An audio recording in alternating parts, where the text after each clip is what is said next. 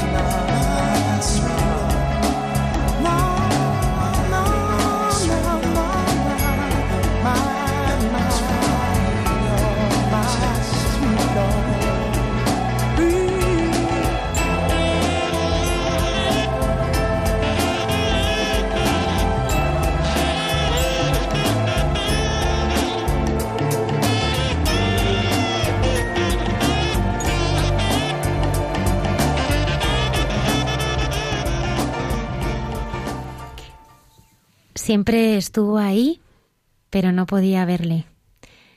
Sin saberlo siempre le busqué, pero no podía encontrarle. Estas son palabras de, de Sara. Sara, ¿cómo, ¿cómo fue tu niñez? Bueno, mi niñez, eh, lo poco que recuerdo, la verdad es que tengo poquitos recuerdos, eh, era muy miedosa, yo tenía muchos miedos y era poco comunicativa, entonces esos miedos me los, me los guardaba. Eh, miedos, pues como tiene cualquier niño pequeño, a la oscuridad, tenía un miedo un poco irracional al fuego, quizás vi alguna película, algo que, bueno, pues esos miedos y nocturnos y tal, y luego otros miedos añadidos pues que, me fue transmitiendo mi familia, pues por ejemplo mis padres discutían mucho y yo pues tenía muchísimo miedo a, pues a quedarme sin alguno de ellos, a que se separaran.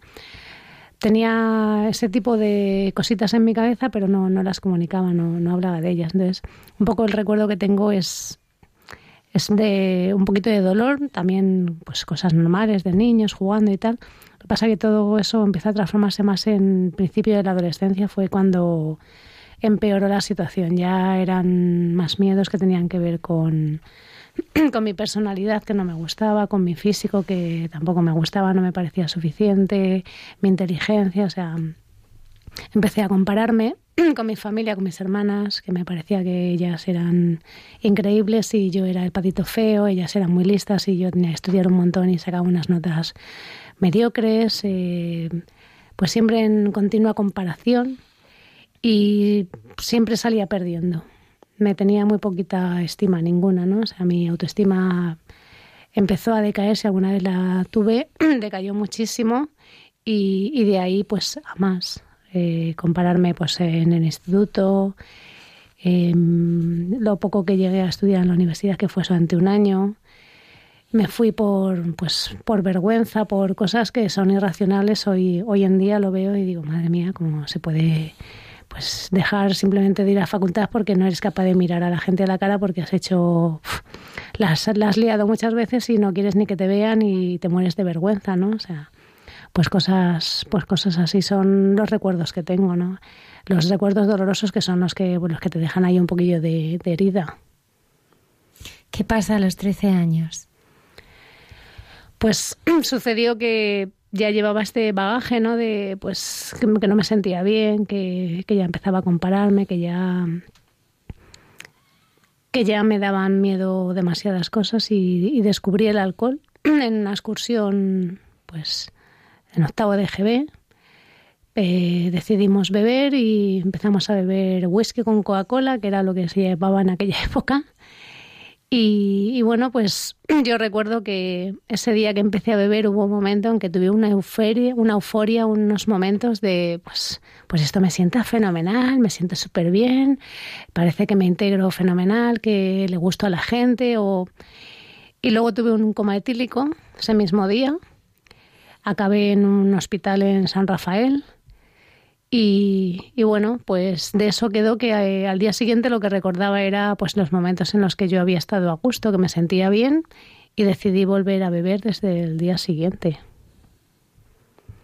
El, el, tema del alcohol, bueno, eh, a día de hoy puedo decir que soy consciente de que es una enfermedad. Yo quizás ya estaba enferma de emociones y de, pues, pues de falta de, pues de, de, algo a que agarrarme en la vida, me imagino, para superar pues las cosas que yo tenía, ¿no? Psicológicamente y, y mentalmente.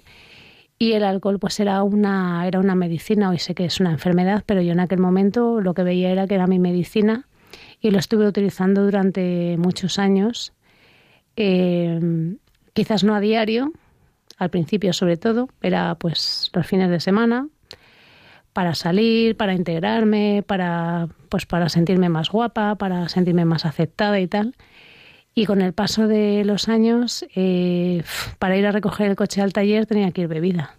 O para, pues yo qué sé, para hacer una cosa extraordinaria en el trabajo. Yo en las horas de trabajo no bebía, pero si tenía que salir a un sitio o tenía que hacer algo que se saliera un poco de lo normal, de lo que yo más o menos creía que controlaba, pues necesitaba utilizar el, el alcohol, ¿no?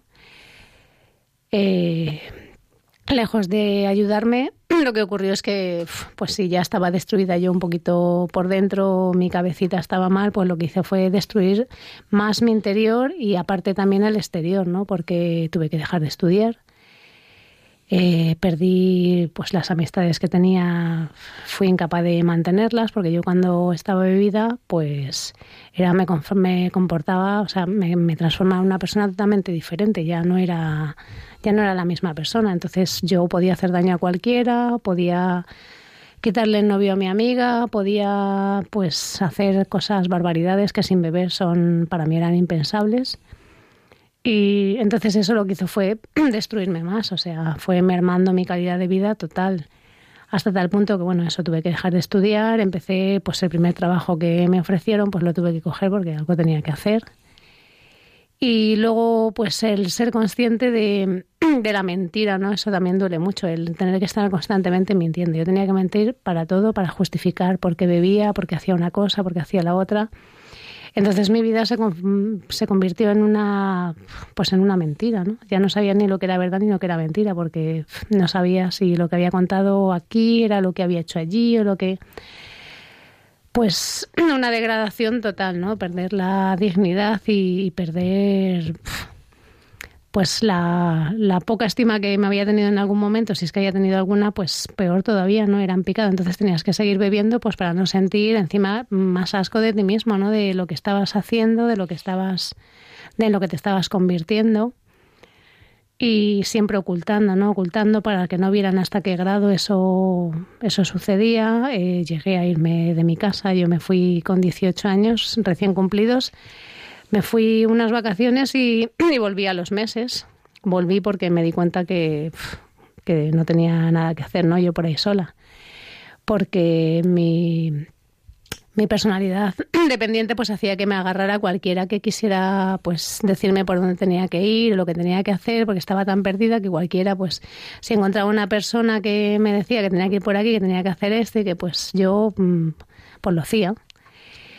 Lo que pasa que bueno, quizás eh, ya había ahí ayudas que yo no detectaba y no y al final pues después de tantas situaciones peligrosas en las que me he puesto y pues no he salido muy mal parada, ¿no? O sea, he tenido muy malas situaciones, pero estoy viva y estoy aquí, ¿no? Y estoy entera, que ya es un, es un milagro.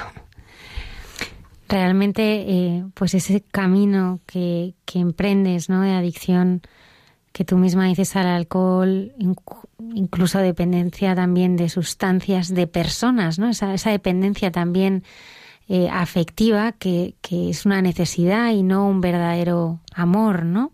Y también mm, pues comentas que, que también pues eh, sufriste también pues una, una adicción a, bueno pues al sexo a esas relaciones que, que, no conducen a ninguna parte y que en definitiva te van eh, pues eh, convirtiendo en una persona cada día mm, más esclava y llena de, de vacío y de, y de insatisfacción.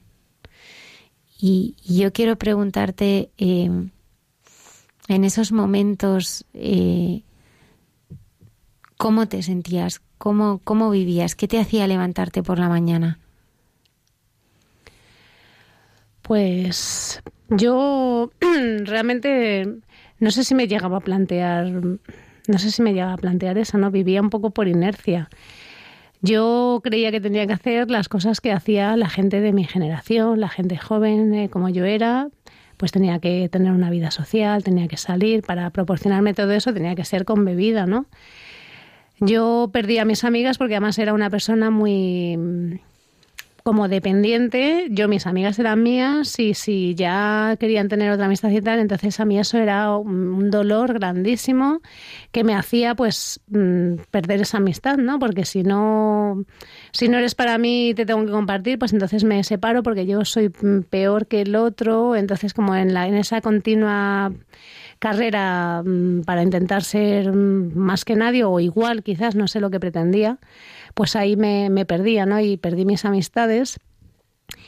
Y, vivía pues eh, pensando o sea, en hacer las cosas que creía que tenía que hacer y no tenía ninguna, o sea, no tenía ningún aliciente, un decir, pues el primer trabajo que me ofrecieron es el que acepté, no tuve tiempo para pensar si había algo que me gustara. Lo que empecé a estudiar fue porque mis amigas lo estudiaban y entonces como, bueno, pues como ellas iban a estudiar esto, pues yo pues también. O sea, realmente no tenía un criterio, no tenía un motivo por el que vivir ni un motivo por el que por el que levantarme, entonces lo hacía por inercia, sabía que tenía que trabajar porque si no mis padres no me iban a dejar estar en casa y cumplía como podía mi trabajo. Me costaba porque además es que fue un trabajo, nunca me gustó mi trabajo, ¿no? El que tenía por entonces. Y yo salía y tenía el aliciente de que con mis compañeros pues nos íbamos a beber cervezas y quizás era un aliciente, ¿no? Que llegara el momento de salir y ir a beber unas cervezas. Que luego eso con el tiempo también se terminó y ya tenía que beber sola porque ya la había liado con todo el mundo y entonces ya tenía vergüenza de tomar cervezas con mis compañeros, ¿no? Entonces tenía que buscarme la vida y y el tema un poco del sexo que alguna vez he comentado es porque como no tenía amigos y la única forma que yo pensaba que tenía de proporcionarme compañía de alguien era de hombres, porque más o menos físicamente estaba bien, aunque yo para mí no era suficiente, pero físicamente pues de joven tenía mi atractivo y entonces eh, a través de mi físico pues podía conseguir amistad con una persona y y cómo no voy a cumplir con esta persona si me ha hecho compañía toda la noche, ¿no? Pues pues así de patético, ¿no? Al día siguiente iba a decir una ventaja, es muy triste, ¿no? Pero el no recordar es una ventaja, aunque sea muy triste decirlo, ¿no? Porque recordarlo era peor. Entonces eso como se calma, pues pues sigues bebiendo y sigues viviendo por, por esa inercia, ¿no? ya no me quiero acordar de lo que hace ayer, ya veremos qué es lo que ocurre mañana, ¿no? Pero lo que no recuerdo es tener pues un un motivo por el que salir de eso. O sea, yo no sabía ni que pudiera salir de eso. O sea, pensaba que así era la vida. O sea, era mi entorno era así, mis hermanas vivían así, de fiesta todo el día y tal, no sé qué. Y yo creía que tenía que seguir los pasos que, que seguía la gente que estaba a mi alrededor, ¿no? Pero claro, la insatisfacción era, era grandísima, el vacío cada vez era mucho más grande, ¿no? La degradación, pues cuando ya llegan situaciones en las que te ves tan patética que dices, es que yo así no puedo seguir, o sea, esto es horrible, ¿no? Y yo recuerdo la primera vez que, que yo dije necesito ayuda, no lo dije de verdad. O, o no lo sé, eh, o en el subconsciente no lo sé. Yo tuve, tenía un novio por aquella época y era su cumpleaños y yo me comprometí a llevar en el coche a unos amigos suyos a un sitio y tuve un accidente. Y no fue grave, pero bueno, el, coche acabó siniestro y pues esta gente pues pues mm, fueron a contarle a mi novio que es que, o sea, que es que iba tan borracha que, que les estrellé en medio de la castellana, ¿no? Me metió en, en una en una glorieta. Y y bueno, pues en la vergüenza que tenía, que no sabía que, ni dar, cómo, cómo dar explicaciones de lo que había sucedido, pues yo lo único que dije es, me quise hacer la víctima, dije, necesito ayuda, pero era por salvar el culo, o sea, por... Y bueno, pero sí es verdad que pronuncié esas palabras, no las dije de corazón en ese momento, pero algún pozo debió quedar, esto ocurrió un febrero, y en el mes de julio, pues llamé a un teléfono de, Alcohólicos Anónimos porque realmente, o sea, ya estaba desesperada. La degradación que tenía como persona y la falta de dignidad ya habían llegado a un punto que, que sí decidí que, que no tenía nada que perder, que si sucedía algo, bien, pero que yo ya no tenía nada que perder, que a ver si me, de verdad me podía ayudar a alguien. Y entonces di ese, ese gran paso, ¿no? Fue mi primer buen paso en la vida.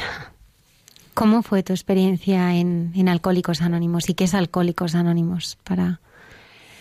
Pues fue muy impactante porque desde la primera reunión a la que yo entré, eh, me quedé alucinada porque esa gente hacía todo lo contrario a lo que yo hacía.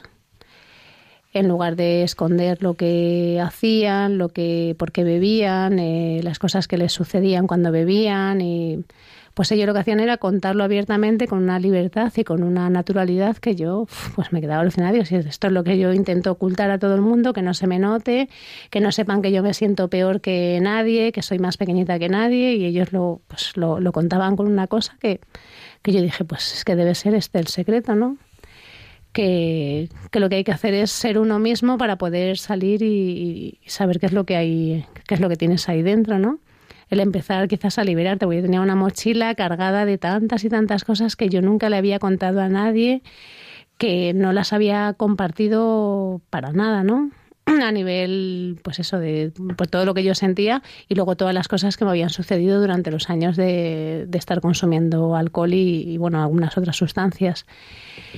Entonces fue el impacto fue ese, ¿no? El ver que nadie me juzgaba allí, que no me dijeron lo que tenía que hacer, ni si tenía que beber, si no tenía que beber. Me dijeron que si quería seguir bebiendo, que el bar de Paco, que era el bar que había enfrente del grupo donde yo asistí, que estaba abierto, y que si no quería beber, pues que el problema era de todos, que lo iban a compartir conmigo y me iban a ayudar.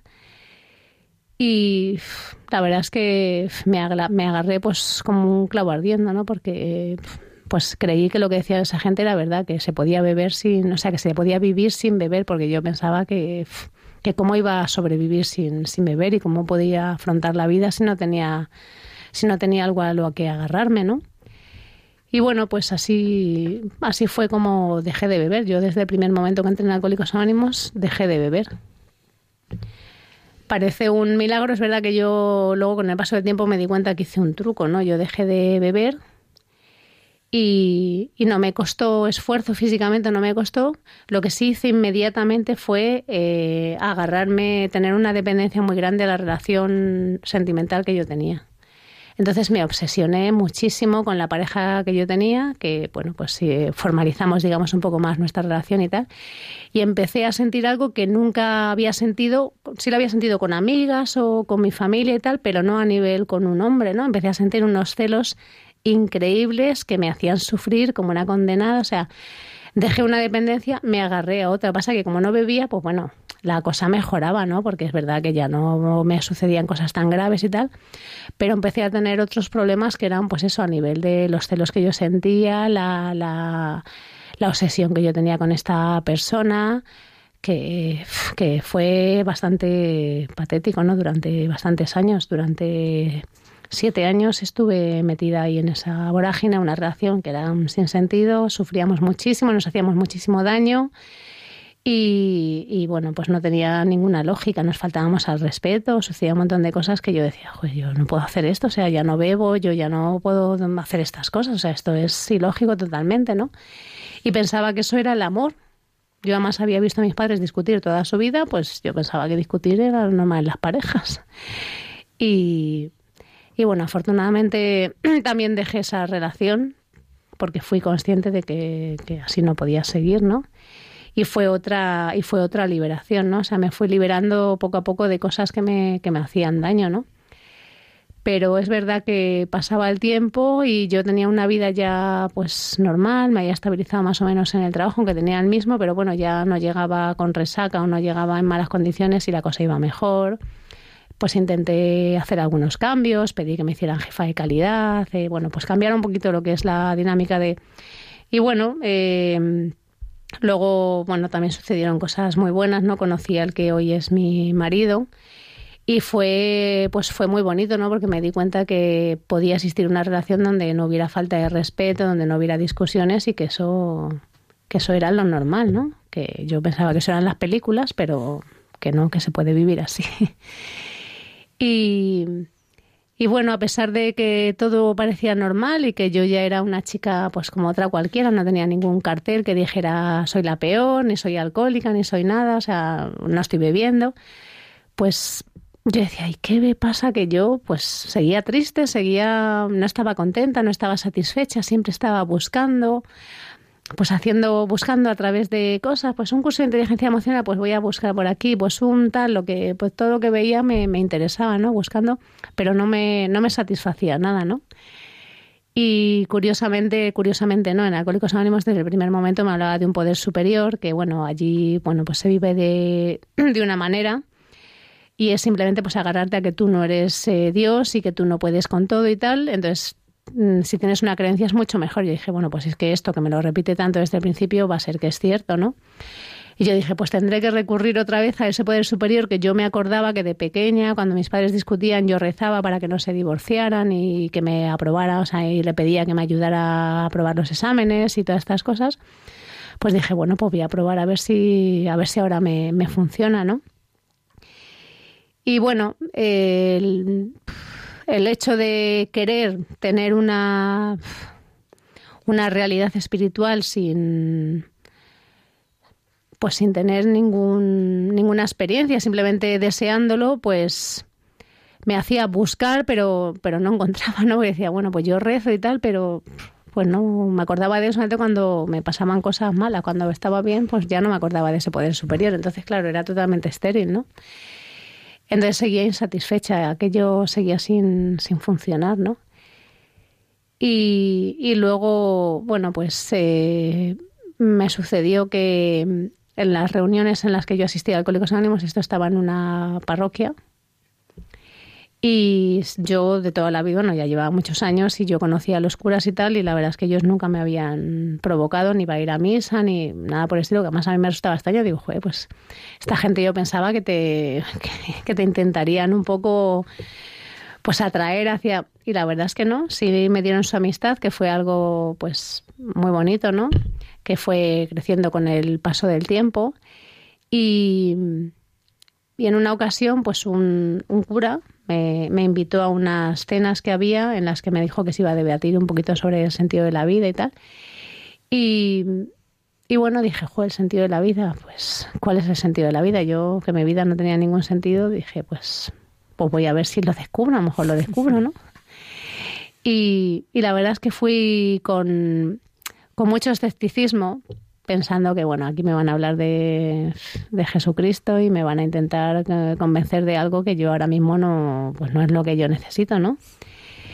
Y bueno, la verdad es que fue una sorpresa porque allí nadie habló de Jesús. yo dije, joder, esta gente y no me intentaron convencer de nada. Es verdad que fue un debate, por lo menos el primer día sí fue un debate donde, bueno, pues cada uno exponía un poquito su punto de vista, cómo vivían, cómo enfocaban su espiritualidad, si es que tenían alguna o y bueno, fue me pareció interesante, ¿no? Eh, fueron pasando, esto era una vez a la semana, los viernes, y fueron pasando viernes y yo, pues allí había unas personas que eran las que llevaban un poquito la organización de, estas cenas. Y, y, según las iba conociendo a estas personas, en concreto eran unas chicas, ¿no? Pues yo alucinaba con ellas porque me parecía que, que es que eran pues que me apetecía estar con ellas, que eran personas que pues que te atraían, me atraía su personalidad, que no eran las lo que yo siempre había buscado, ¿no? anteriormente en mi vida, la más divertida, la más carismática, la más no eran personas sencillas, con una naturalidad.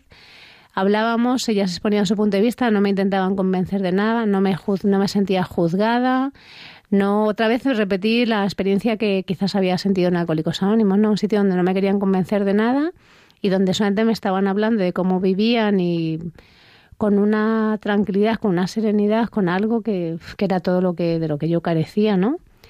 Y, y, me deslumbraron. La verdad es que me enamoré de ellas. Yo dije, me encantaría tener esa paz que tienen ellas. O sea, esa era lo que yo quería. Yo lo que quería era paz ya por fin, porque estaba muy cansada de estar siempre buscando y siempre, pues, llevando toda la carga de, de la vida a mis espaldas, ¿no?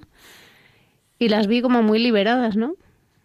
Hablaban de temas que a mí me parecían casi intocables, ¿no? Que, pues, pues con una, pues eso, con una tranquilidad, con una certeza que yo, pues, alucinaba, ¿no?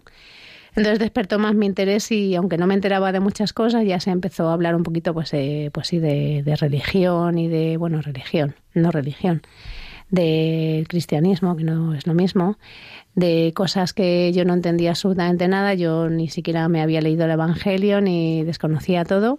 Estaba muy en desacuerdo con muchas cosas por cosas que yo había escuchado y tal, pero yo estaba deseando que llegara el viernes para estar con esa gente. Yo quería estar con ellas, o sea, no sabía cómo, pero yo quería estar con ellas y seguir escuchándolas y, y la verdad es que fue pues fue eso un, fue un enamoramiento ¿no? de, de, un, de una forma de, ver la vida y de, y de vivirla que que fue algo pues eso que yo quería que sentía envidia o sea lo que era una envidia una necesidad de, de sentirme así de, vivir así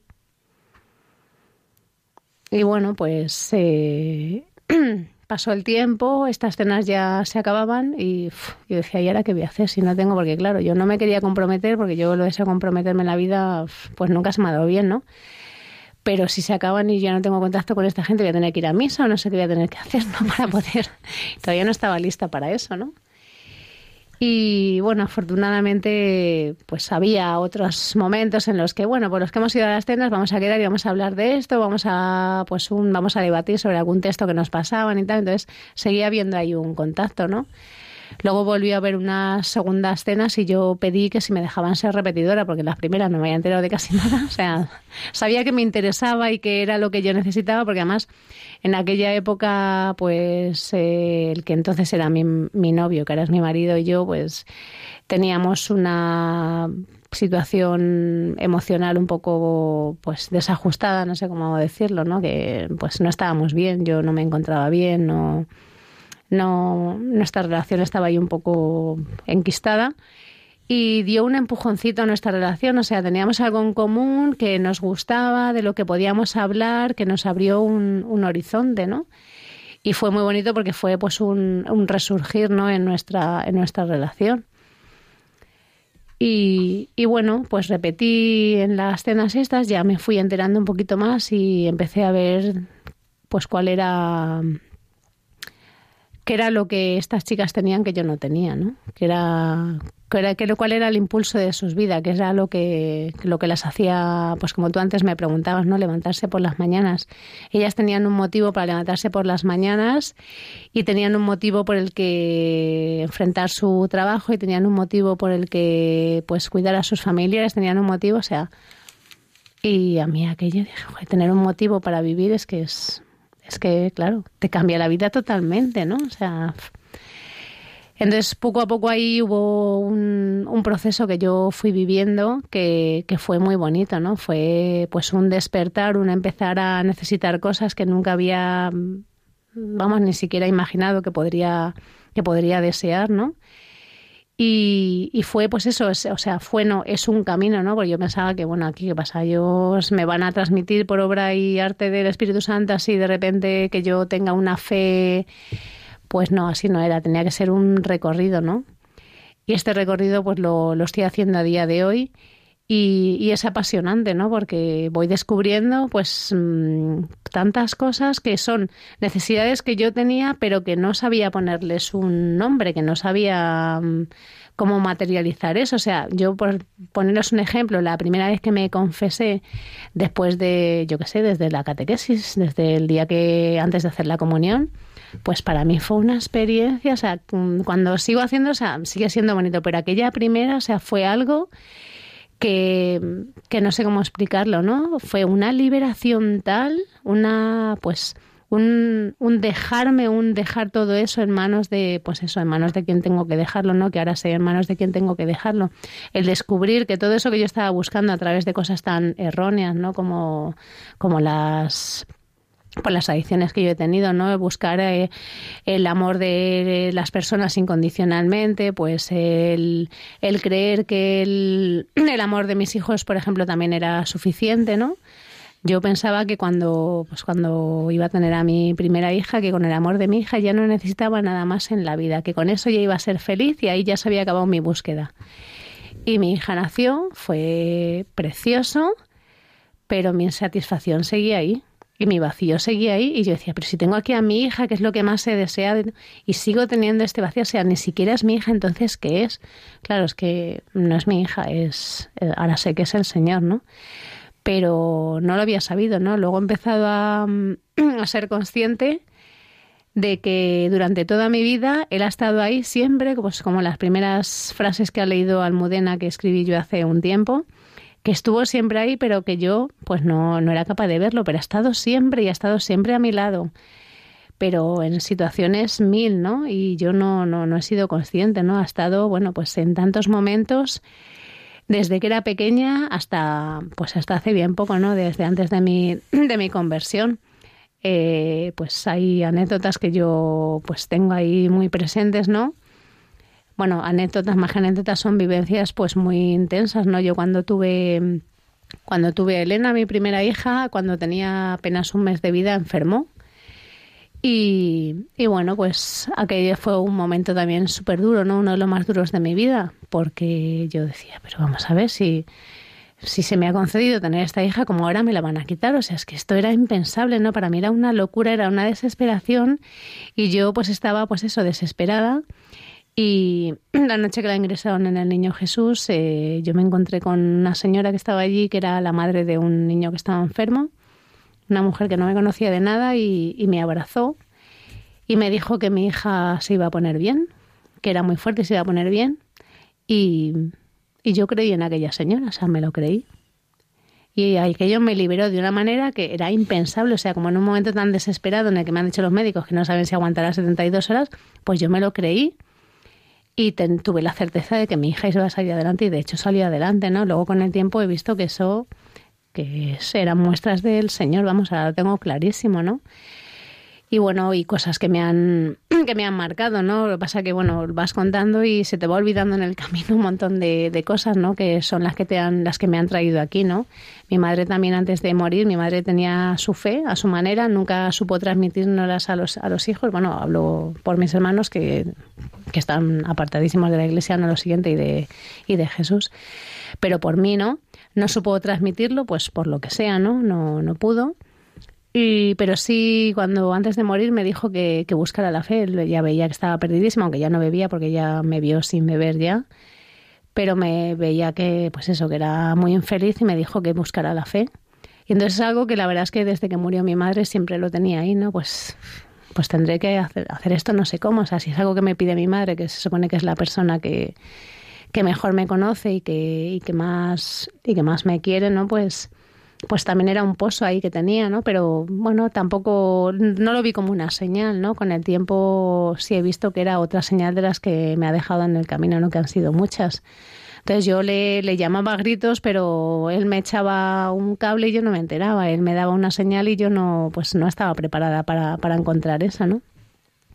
Y siempre he pensado que todo me ha llegado muy tarde y a día de hoy no, ya no pienso así, ¿no? Creo que me ha llegado en el momento que tiene que llegarme y que además ahora lo estoy viviendo con una intensidad que, que soy una privilegiada. O sea, da igual que sea tarde, que sea, o sea, que no es tarde, ¿no? Pero que, que ahora lo, lo vivo con una intensidad alucinante y lo puedo saborear que, que no sé, en otro momento estoy segura de que no, pues no estaba preparada, ¿no? Para ello. Entonces, bueno, pues ahora me doy cuenta que me llegan las cosas pues cuando me tienen que llegar, que, lo único que tengo que estar es pues eso, eh, en el camino para, pues para ir recibiendo todo lo que llega, porque esto es una continua sorpresa. O sea, cuando me creo que esto no hay más, es que siempre hay más, ¿no? Entonces estoy ahí en una aventura continua, ¿no? A ver qué es lo que, a ver qué es lo que sigue sucediendo, qué es lo que me sigue poniendo el Señor en mi camino, porque todo es alucinante, ¿no? Las personas que conozco, las situaciones que estoy viviendo, las la verdad es que es muy bonito. Cuando estamos escuchando tu historia, mm, pues la verdad es que nos damos cuenta que, que, está la curación física, pero luego está la curación de las heridas del alma. Y esa es la que, la que el Señor ha ido haciendo en ti, ¿no? Desde ese genio de la lámpara que tú pensabas que era, eh, eh al que le pedías cosas y cuando no te las concedía, pues esa fe se iba debilitando.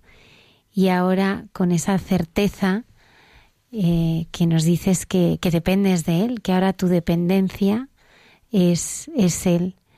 ¿Cómo es ese rostro que, que, estás descubriendo día a día? Porque es un rostro concreto, Sara, es un rostro de, de un hombre, un Dios, que te cuida, te protege y te ha sanado ¿Cómo es ese Señor que tú estás conociendo día a día?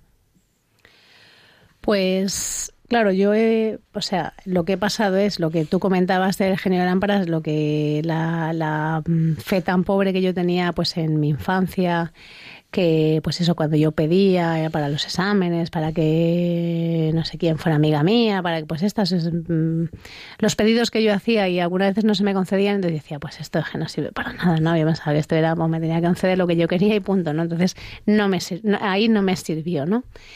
Y de eso a saber que no es que tenga, o sea, ya no es que tenga un rostro contento, porque claro, luego ya cuando le conocí en Alcohólicos Anónimos un poder superior y tal, yo decía, bueno, es un poder superior, pero estaba tan lejos ese poder superior que es que no, no me alcanzaba, no me llenaba porque estaba muy lejos, ¿no?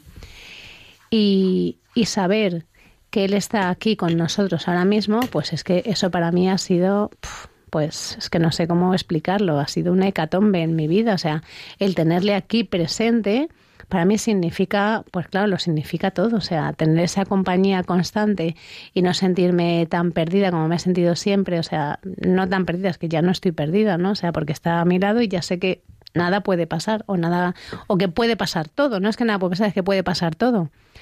Entonces, eh, pues es un, pues es de vivir en la más absoluta ceguera a, tener una guía continua, ¿no? Entonces, para mí eso me ha liberado en todos los sentidos. O sea, es que vivo con, con una inercia ahora que no tiene nada que ver. O sea, ahora mismo, pues, que sea lo que Dios quiera. Háblanos de tu marido y de ti. Eh, te has casado recientemente y me gustaría que nos compartieras cómo ha sido también ese, ese proceso, ¿no? Que ha sido también un proceso de, de purificación y, y un camino que habéis recorrido de los dos de la mano del Señor. Pues sí, otro, otro regalo. pues sí, a Junior yo le conocí en, también en los grupos de Alcohólicos Anónimos, lo digo porque a él no le importa que rompa su anonimato, ¿no? Y, y bueno, pues mm, fue muy bonito el que nosotros ya nos conocimos sin beber, que pues si no de otra manera pues sería inviable no una relación. Habría sido una locura no pero llevamos unos años bastante sin beber. Y entonces fue el primer la primera relación que yo tuve con una persona con un hombre pues que que no era una relación por decirlo de alguna manera tóxica no nosotros bueno pues éramos nos respetábamos, eh, nos tratábamos bien, nos que era algo para mí novedoso en mi vida. Entonces, bueno, pues fue muy bonito, ¿no? Empezar a ver que, se podía tener ese tipo de relación, que eso era verdad, que no eran las películas, no que las personas también podían comportarse de esa manera, ¿no? Y bueno, pues él, él ya tenía mm, su fe, no, no la compartíamos porque como yo me negaba ese tema, pues no, no iba conmigo y tal, pues él lo vivía a su manera. Pero sí es verdad que cuando empecé a ir a estas cenas, él, él también estuvo en estas cenas y empezamos a hacer el camino juntos, ¿no? Y ha sido muy bonito porque, como digo, nos ayudó mucho a nivel de pareja y empezamos a sentir inquietudes que, pues, que no habíamos tenido nunca, ¿no? El empezar a, cuando yo supe que, pues eso, que cuando yo no es que supiera, es que sentí que, que la presencia de, de, Dios estaba con nosotros, pues ya empezamos a llevarle a casa, le metimos en casa, le dejamos entrar, o sea, le dejamos que, que apareciera, ¿no? Porque estar estaba, pero no le dábamos ni voz ni voto, ¿no? y empezaron a cambiar muchas cosas, ¿no? A nivel de, pues, la educación de, de, nuestros hijos. Empezamos a meterles a ellos también en un camino donde pudieran conocerle, y, y bueno, pues eh, hacerlo juntos es, es, pues es muy bonito, ¿no? Muy, muy gratificante. Luego, bueno, pues se daba la situación de que, de que el que es ahora mi marido, él estaba divorciado, ¿no? Entonces ahí teníamos un montón de impedimentos a la hora de empezar a tener contacto con, con la iglesia, ¿no? Por ejemplo, pues a la hora de, A mí nadie me había dicho que no pudiera comulgar, pero yo sentía que no tenía que hacerlo, que no podía recibir a Cristo en esa situación. Eh, cuando yo me confesaba, pues eh, a mí no me podían dar la absolución, si me daban la bendición. Y al principio a mí eso no me afectaba, ¿no? Pero llegó un momento en que yo ya necesitaba esas cosas, o sea, es que las quería. Y, y bueno, pues eh, pedimos la nulidad, bueno, pedimos, pidió mi, el que era mi novio, la nulidad de su matrimonio. Y afortunadamente, pues bueno, ha sido un camino, bueno, más o menos corto, depende, o largo, depende, depende de la impaciencia que, que tengas pero, pero muy bonito, ¿no? El, pues el tener el deseo de casarme, que yo nunca había tenido esa necesidad ni ese deseo, pues, pues llegó un momento en que tenía unas ganas locas de, de casarme, ¿no? De que, pues de hacerlo en condiciones y que aunque de corazón ya lo estábamos haciendo y el Señor estaba con nosotros, pero queríamos hacerlo pues con un compromiso, con unos votos, de una manera pues como, pues como lo hacen, como lo hacen el resto, ¿no? Y, y además es que se nos propuso también otra situación en, en este momento en el que estábamos eh, esperando la, la que, que, se concediera la nulidad. Y un, y un cura amigo pues nos propuso que si queríamos vivirlo pues como lo hacían los novios católicos, ¿no? En castidad. Y bueno, pues fue una sorpresa, ¿no? Lo primero que mi novio accediera porque yo pensaba que él no iba a querer. y por otra parte yo pensaba que que eso iba a estropear nuestra relación. O sea, yo pensaba que eso era un indispensable para poder relacionarte con alguien, ¿no? Y pues mi sorpresa ha sido que, bueno, pues que ha sido una situación que hemos vivido con una ilusión grandísima, con una novedad mmm, increíble en nuestra relación. Ha sido pues como volver a, como un volver a empezar, como si tuviéramos 15 años y de repente, pues pues nuestra compañía, nuestras caricias eran suficientes, nuestro pues un amor tan puro que ahí entendí lo que era la virginidad y para qué servía, ¿no? Entonces ha sido una etapa muy muy bonita que hemos vivido pues eso hace hace bien poquito, ¿no? Porque bueno, luego ya nos concedieron la nulidad, rápido preparamos la boda y, el día 21 de septiembre pues pues gracias a Dios nosotros eh, contrajimos matrimonio. ¿Cómo es eh, tu vida ahora, Sara? Pues mi vida ahora es, eh, a pesar de que soy una persona muy hiperactiva y tal, es mucho más relajada. O sea, ya no estoy buscando, no necesito, pues eso, eh, no necesito estímulos que me hagan sentirme viva, ni que me hagan ser mejor ni peor que nadie no necesito compararme, no necesito mm, eh, justificarme, no necesito mentir, que eso es una liberación muy grande, o sea, es vivir. Ahora estoy viviendo con mayúsculas. Antes estaba sobreviviendo y ahora estoy viviendo y saboreo todo. Claro, cuando tú no estás preocupado por gustarle al que tienes al lado, por ser mejor que no sé quién, por haber disimular lo que estás haciendo, que no te vean, porque entonces te quedan energías y te quedan para hacer un montón de cosas, ¿no? Y bueno, pues estoy viviendo feliz. Estoy vivo feliz, tranquila, intentando transmitir a mis hijos lo que yo estoy recibiendo y lo que estoy viviendo, pues que, que no se lo pierdan ellos, ¿no? Que, que vean de dónde sale lo que, pues, lo que tenemos en casa, ¿no?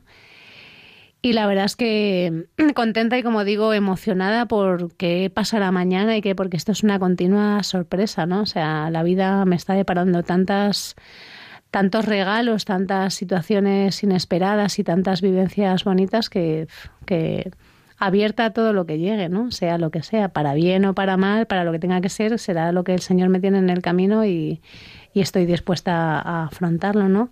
Y llena de, de, gratitud porque estoy encontrando gente en el camino que, pues, que me la está poniendo Dios, que son, bueno, pues son relaciones tan bonitas, son relaciones tan verdaderas, la palabra es verdaderas, que, que nos llenan muchísimo, ¿no? Digo, nos llenan porque, bueno, es a nivel familiar, ¿no? Entonces, la verdad es que contenta y, y, y, muy, muy agradecida sobre todo por todo lo que estoy recibiendo. Sara, a lo mejor algún oyente nos está escuchando y, y está preso de alguna adicción. Las adicciones se llevan todo por delante y dejan la vida hecha escombros. Y, y es difícil, es difícil salir del, del alcohol y, y, de cualquier otra adicción que nos esclavice, ¿qué, qué les dirías?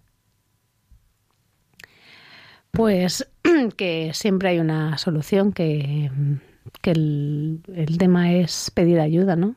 El no sentir vergüenza y pedir ayuda, porque sin uno solo es incapaz, o sea, uno solo es imposible. Entonces, eh, pedir ayuda es lo único que, que sirve en estos casos. ¿El corazón es de quien lo daña o de quien lo repara? ¿De quién es tu corazón? Pues de quien lo repara, por supuesto. Totalmente, vamos. ¿Y quién lo ha reparado en tu vida? Pues el Señor. Gloria a Dios. Muchísimas gracias, Sara. Ha sido un honor que estuvieras esta noche con nosotros, acompañado de Junior, eh, que ha estado aquí también a tu lado. Le damos también las gracias. Muchas gracias, Sara. Gracias por tu acogida desde el primer momento que te invitamos. Tu sí fue rotundo y no eran cosas fáciles las que ibas a contar, pero todo sea para su gloria, para la gloria del Señor, el que, el que te ha rescatado y el que, el que te ha sanado y el que lo sigue haciendo cada día. Muchísimas gracias. Te acompañamos a partir de ahora con nuestra oración en este camino infinito que habéis emprendido. ¿eh? Muchísimas gracias. Pues gracias a vosotros por dejarme, bueno, pues contar aquí mi experiencia y si a alguien les sirve de algo, pues fenomenal. Lo que a mí se me ha dado yo no me lo puedo guardar. O sea, esto tiene que, tengo que hacerlo extensible a los demás. Entonces siempre dispuesta a, a contar lo que, lo que sea necesario por ayudar. Gracias a vosotros. Gracias.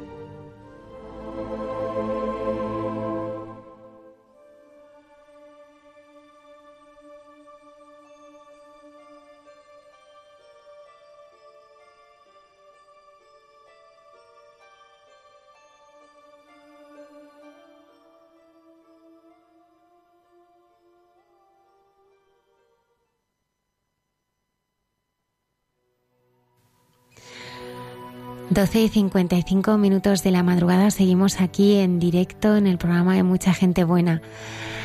En este momento nos disponemos a abrir nuestro corazón para escuchar la sección Dios nos hace guiños con el padre Miguel Márquez, provincial de los Carmelitas Descalzos. que nos envía esta sección desde Ciudad del Este, en la frontera entre Paraguay y Brasil, una ciudad caótica, violenta, y en que él pues va va a haber esos escombros, va a haber esa violencia, pero sobre todo va a escuchar a esas personas sencillas que nos hablan de Dios y de la obra de Dios.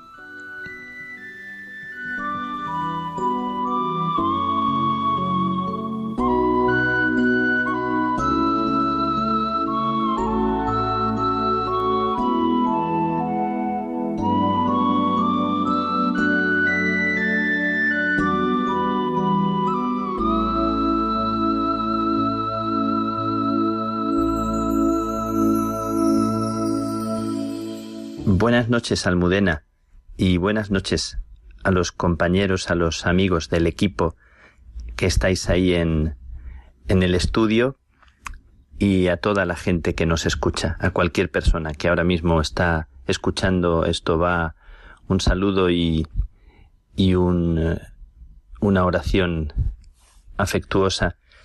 Estoy estos días escuchando la vida sorprendente de cada hermano y de cada hermana el paso tembloroso de Dios por los escombros, por la basura y la miseria, y también en la noche y el pecado, en el que emerge una vida que no se había previsto.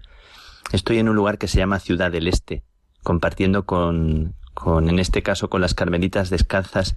Es una comunidad en formación con unas cuantas novicias llenas de alegría. No sería extraño que según estoy hablando se oyeran las risas de ella porque de ellas porque no tengo mucho sitio donde esconderme tampoco aquí y están llenas de vida, llenas de vitalidad, llenas de deseo de, de Dios y de vivir su vocación. También la gente que viene a las Eucaristías, gente como que siempre está deseando que le bendigas, que le acojas, que, que en nombre de Dios le digas una palabra de vida y me está conmoviendo mucho porque esa misma gente que pide que pide esa ayuda, que pide la cercanía, es la misma gente que te bendice con su presencia y con su heroísmo callado. Me estoy encontrando casos tan bonitos de gente que, que da su tiempo, que da casi lo que no tiene y, y me conmueve. Me dejo bendecir en ellos. Y estoy acogiendo lo que Dios va poniendo en el camino. Estoy recibiendo y compartiendo con hermanas y hermanos, me venía a la mente lo que he aprendido de novicias, de novicios, de hermanos pequeños, de los más pequeños de entre nosotros, de la gente más, más sencilla, más pobre. Recuerdo que una novicia me dijo una vez, no le digas a Dios tengo un gran problema. Dile a tu problema, tengo un gran Dios. Nosotros queremos enfrentar los problemas que nunca del todo desaparecen y queremos enfrentarlos con esta confianza. Porque yo siento que en medio de los problemas, en medio de la dificultad, en medio de lo que más nos hace sufrir, se esconde siempre algo que, que tenemos que descubrir y dejarnos bendecir. Cuando uno se pone en camino y no ves claro hacia dónde vas. Acogiendo también en el compartir con una novicia de estas sorpresas que hay tantas que, que hay en este escuchar la vida que pasa. Escucho a una novicia que me cuenta sus cosas, me comparte y de repente me lee una página de Francisco de Asís, me dice como que encuentra en esa página la clave de su vida en este momento. Y me dice que recordando aquel pasaje de San Francisco donde, como los últimos dos años, hacia el final de su vida, experimenta una noche, un momento terrible de pobreza, una sensación de fracaso, una sensación de también de soledad, de pensar que, bueno, que todo había sido como inútil, que la orden se le estaba yendo de las manos y experimenta aquella pobreza que nos estremece pensar. Siempre me ha conmovido mucho pensar en esa pobreza de Francisco, que se había desnudado de todo y al que Dios le lleva a otra clase de pobreza más honda, en la que le va a pedir un salto al vacío como antes no había dado. Me conmueve y me sobrecoge. Y en ese estado, allá en el monte Alberna, es donde sucede uno de los momentos más, más hermosos de la vida de Francisco, justo cuando él se sentía más desolado. El texto que me leyó la novicia es un texto de Ignacio Larrañaga que, que dice así, ¿Cómo desapareció la gravísima tentación?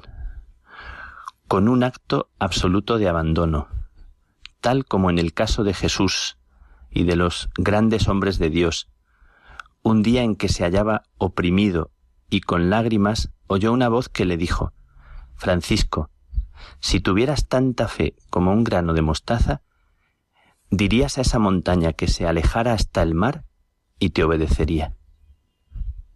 Señor, ¿qué montaña es esa? La montaña de tu tentación. Señor, respondió Francisco, hágase en mí según tu palabra. Aquel día desapareció definitivamente la tentación. La paz regresó a su alma, la sonrisa a su rostro, y de nuevo, para siempre, la alegría envolvió su vida. En un acto de abandono, justo cuando menos uno puede abandonarse, justo cuando lo que queremos es agarrarnos y sentir la seguridad de algún apoyo que esté a mano. Justo en ese momento es cuando Dios pide un acto de abandono, un acto de hágase. Pues quiero acoger cómo me tocó profundamente. Se supone que yo hablaba con la hermana para poder ayudarla e iluminarla y como siempre pasa, Dios te hace un guiño en la palabra de, una hermana la más pequeña. Y recordaba a San Benito que en su regla dice que hay que escuchar a los más pequeños, que hay que abrir el oído y el corazón también a aquellos que, que pareciera que les falta la experiencia todavía y en ellos hay una palabra de Dios para nosotros, bueno, como en cualquier persona, ¿verdad? Pues acojo este texto que en estos días se me hace especialmente luminoso, en estos días en que me toca escuchar el, el sentir, el sufrir, el, el sentirse perdidos o, o la sequedad o la noche de tantas personas. Y recuerdo también la figura de un hombre enamorado, de un hombre que vivió atravesado por Dios, igual que decían de Francisco, que tenía los sentidos y el alma taladrada. Me encantó aquello que leí en una biografía. Tenía los sentidos taladrados, el alma abierta por la mitad. Y recuerdo a Juan de la Cruz. En esta noche, Almudena, es la noche del 13 al 14 de diciembre. No sé si la gente que nos escucha sabe que un 13 de diciembre, a las 12 de la noche, eh, Fray Juan de la Cruz iba a cantar maitines al cielo. Sonaba la campana de la iglesia del Salvador, que está allí muy cerquita del convento, que conservan los, conservamos los carmelitas allá en Úbeda, y la campana sonaba y preguntó que a qué tocaban, que a qué tañían, y le dijeron a maitines. Y él dijo, al cielo los iré a decir.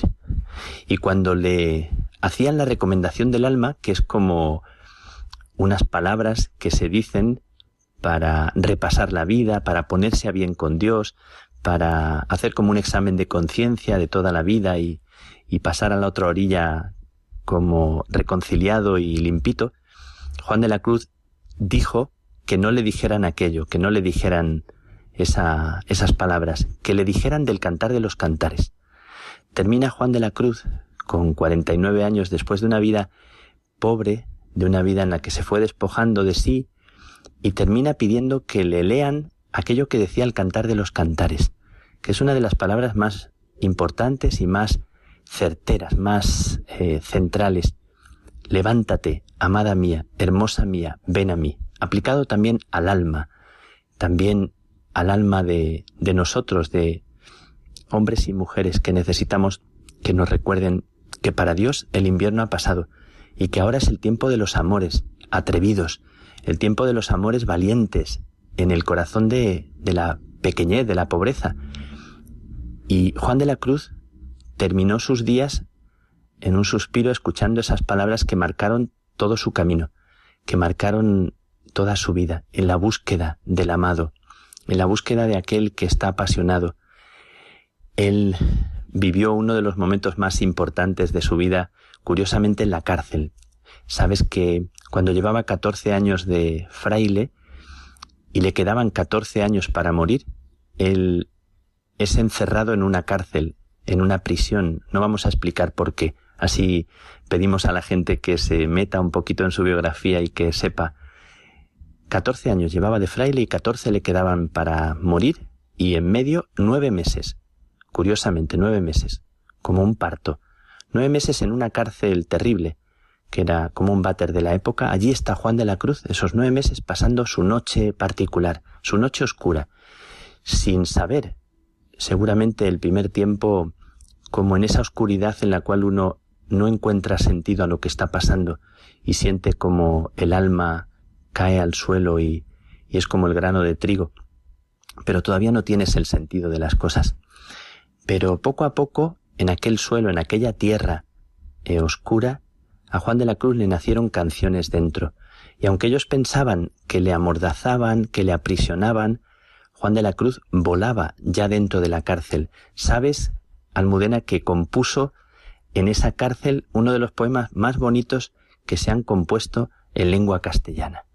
Y Juan de la Cruz, aun reconociendo en aquella cárcel, en aquel territorio inhóspito y difícil, reconocía la ausencia de Dios. Qué hermoso que un doctor de la Iglesia haya empezado su principal poema diciendo semejante oración. ¿A dónde te escondiste, amado, y me dejaste con gemido, como el ciervo huiste, habiéndome herido?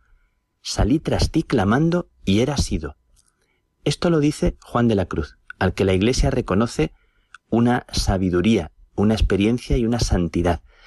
A mí me encanta descubrir que el hombre santo es el que también le dijo a Dios, ¿se puede saber dónde estás? ¿Me puedes decir dónde te has escondido? Porque no te encuentro, no te veo, no te siento. Y esto lo dijo Juan de la Cruz en su propia noche. Es verdad que no se quedó ahí y aceptó el reto, aceptó el desafío de Dios, que le llevaba a entrar en esa noche, a no resistirse, a abandonarse como Francisco de Asís y a decir sí, aun sin fuerzas y temblando y sin comprender a aquel Dios, pero anhelándole profundamente, y le llevó a decir también en ese cántico, Buscando mis amores iré por esos montes y riberas, ni cogeré las flores, ni temeré las fieras, y pasaré los fuertes y fronteras. Hay mucha gente en esta tierra que, pasando por la noche, se convierten en luces, se convierten en centellas que iluminan, aun sin saberlo. Estos días hablaba aquí con una mujer que se sentía en la noche, se sentía llena de pobreza, pensando que su vida no era valiosa, y me decían las monjas, es la mujer que más nos ayuda, es la que más se desvive por nosotras, es la que no sabe qué hacer y es la mujer que derrocha alegría a todo el mundo. Y ella me decía que se sentía pobre, se sentía en la noche. Esta noche, que es la noche en la que Juan de la Cruz pasó a cantar los maitines al cielo, y ahí, desde donde Él nos mira, yo quiero pedirle a ti, Juan de la Cruz, mi hermano, mi padre, que nos enseñes el camino, que nos enciendas la llama, que nos ayudes a cantar esa canción que es la canción de la alegría en, en el dejarnos encontrar por Dios, en el dejarnos amar. Hoy, en esta noche y desde aquí, me uno a todos los que nos estáis escuchando, en el corazón de, de la noche que estáis viviendo, del momento en el que estéis, sea el que sea, no importa. Tal vez no nos alcanza la fuerza para decir sí temblorosamente, pero juntos decimos sí a eso que no conocemos, a eso que Dios está soñando y deseando en nosotros, y no nos es tan fácil. Señor, haz tu obra en nosotros. Señor, enamóranos como tú quieres. Señor, en este adviento, en esta entraña de María que también se siente pequeña, haz que nos nazca la vida, la que tú quieres, no la que nosotros queremos. Una bendición y un abrazo para cada una de las personas que nos escuchan y para vosotros, hermanos, amigos que estáis ahí en el estudio.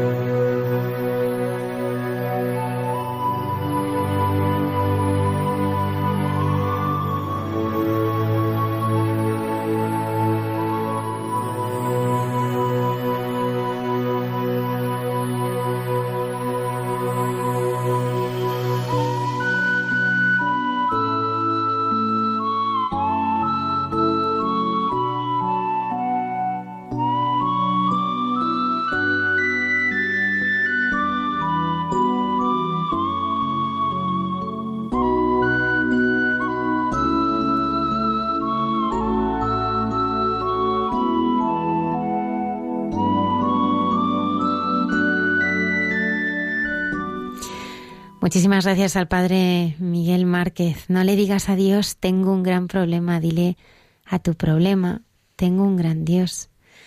En medio de lo que nos hace más sufrir, la verdad es que podemos ser bendecidos.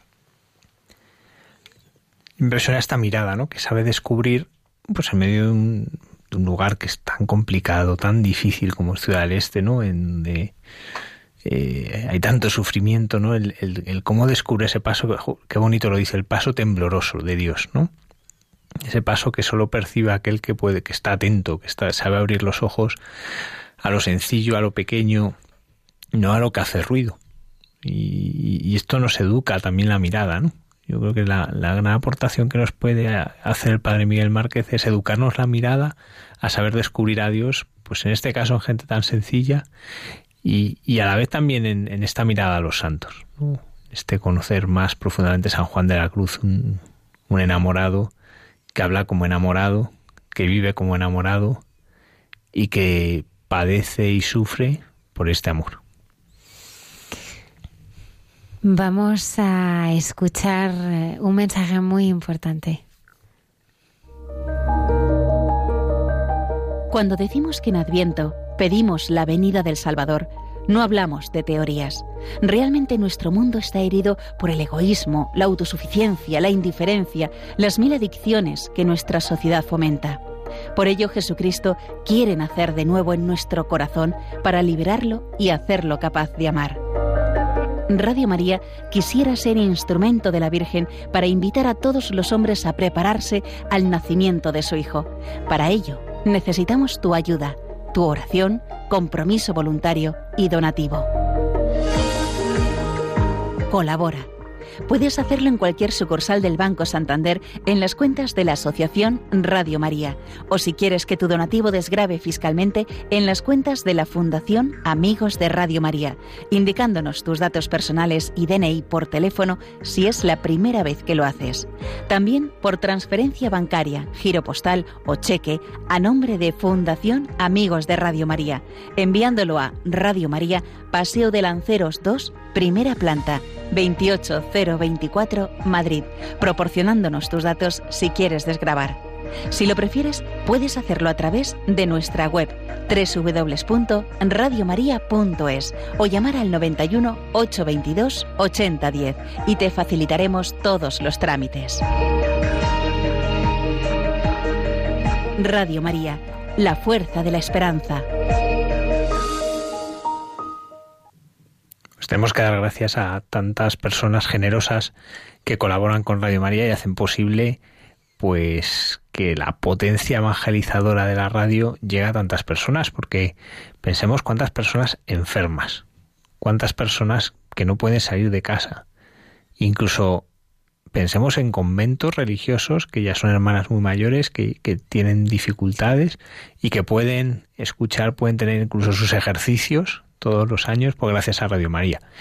Y esto es posible gracias a la generosidad de tantos oyentes que a veces con aportaciones muy pequeñitas, pero que hacen este poquito a poquito, hacen ese mucho que, que el Señor multiplica y que el Señor bendice y que hace pues que tantas personas se acerquen al Señor, incluso en algunos casos que haya personas que conozcan al Señor, gracias a, a estas ondas y a este mensaje que llega a todos a través de Radio María y de la mano de nuestra Madre. El padre Alberto Rollo, con sus santos de andar por casa, nos trae todos los viernes eh, santos de la más diferente índole. Esta noche es una santaza conocidísima, Santa Teresa de Jesús. Sí, que precisamente conoció y apostó, en cierta manera, por San Juan de la Cruz.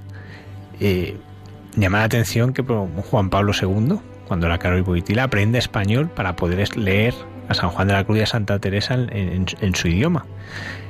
Porque son unos escritos de una belleza y, unos escritos que nos ayudan a entender profundamente la vida espiritual y también ese paso de Dios, ¿no?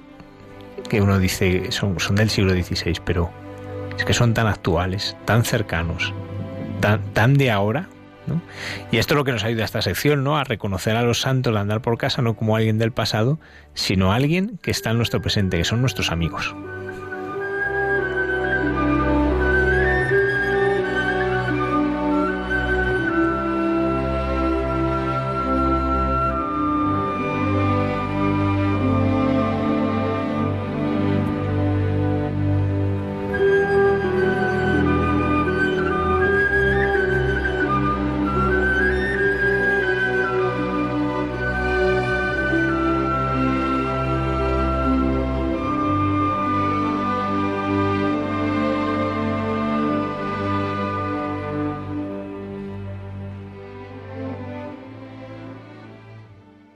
Noches a todos los oyentes de Radio María, buenas noches Almudena y a todos los que componéis el programa. En esta sección de Santos de Andar por Casa, a veces recordamos a algunos que están ya canonizados, a otros que están solamente beatificados y también recordamos a algunos que están en proceso de canonización y por lo tanto son siervos de Dios. Pues hoy vamos a hablar de una gran santa y además no solamente santa, sino doctora de la Iglesia, de las pocas que ostentan este título en la Iglesia. Si os acordáis, en otras ocasiones hemos tenido ocasión de hablar de aquellos que fueron canonizados juntos el 12 de marzo de 1622 por el Papa Gregorio XV. En aquel día recordábamos que fueron canonizados lo que decían los romanos con un poco de sorna, cuatro españoles y un santo. Y entonces ya hemos hablado de San Felipe Neri, el santo para los romanos, por supuesto, y de algunos de estos españoles.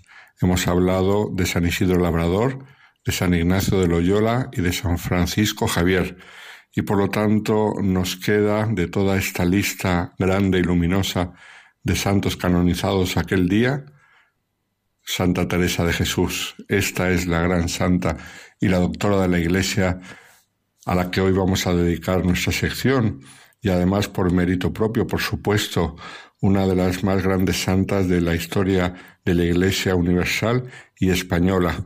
Una santa que aquí en nuestro país cae muy bien, pero además cae bien a propios y a extraños, a creyentes y a no creyentes, lo cual se ha manifestado en su centenario de su nacimiento hace unos años, en el 2015, en el cual fue alabada por todo tipo de personas, por supuesto por creyentes como santa que es, por literatos como literata que era y además una grande escritora, por las mujeres que veían en ella un ejemplo de mujer luchadora por sacar adelante su proyecto en, aquellos tiempos que lo tenían tan difícil, etcétera, etcétera. Entonces, una santa que es honra y gloria de nuestra tierra española, y como digo, para todos, para los unos y los otros, los que la ven como santa y los que solamente la admiran como mujer. Pero nosotros, por supuesto, la admiramos como gran santa que fue Teresa de Jesús, cuyo nombre original era Teresa Sánchez de Cepeda, Dávila y Ahumada. Nació el 28 de marzo de 1515 en Ávila, España, y al día siguiente fue bautizada. La fecha de nacimiento ya nos habla de este siglo XVI, que recordábamos hace poco hablando de San Francisco Javier, y que es un siglo convulsionado en la historia de la Iglesia Universal por la rotura grande y dolorosa que supuso la reforma protestante, pero a la vez fue un gran siglo de las misiones, de la evangelización de América, de la contrarreforma, del surgimiento de los seminarios, de la formación de los sacerdotes, grandes santos que nos dejaron un ejemplo luminoso y entre ellos, por supuesto, Santa Teresa de Jesús. Era hija de Alonso Sánchez de Cepeda, que a su vez era hijo de Juan Sánchez, que era un judío converso, el cual mm, en 1485, después del establecimiento del Tribunal de la Inquisición en, su ciudad, él confesó voluntariamente y decidió convertirse al cristianismo, después de lo cual se instaló con toda su familia en Ávila en 1493. Y su hijo, Alonso Sánchez, que ya estaba establecido en Ávila, era un gran mercader de telas, un hombre bastante acomodado que se casó dos veces. En primer lugar, en 1505 con Catalina del Peso, con la cual tuvo dos hijos. Era un momento de gran riqueza de la familia y gran prosperidad. De hecho, compraron una casa señorial en el centro de Ávila, pero ocurrió que la esposa falleció de peste bubónica dos años después de la boda, en 1507, y al tras quedar viudo, Alonso se casó con Beatriz de Ahumada dos años después, en 1509, con el cual tendrá nada menos que diez hijos, con lo cual la familia en total, entre hijos e hijastros, eran doce hermanos. Los diez que tuvo con Beatriz de Ahumada, la madre de Teresa de Jesús, fueron Hernando, Rodrigo, Teresa, que fue la tercera, Juan de Ahumada, Lorenzo, Antonio, Pedro, Jerónimo, Agustín y Juana. Era un hombre mm, de buena familia, como hemos visto, ya que era muy adinerada y sin embargo el ser hijo de un converso le quedó siempre marcado y a Teresa también el ser proveniente de familia de conversos, lo cual en algún momento de su vida cuando tuvo problemas con la Inquisición, saldrá a relucir y se la mirará con sospecha.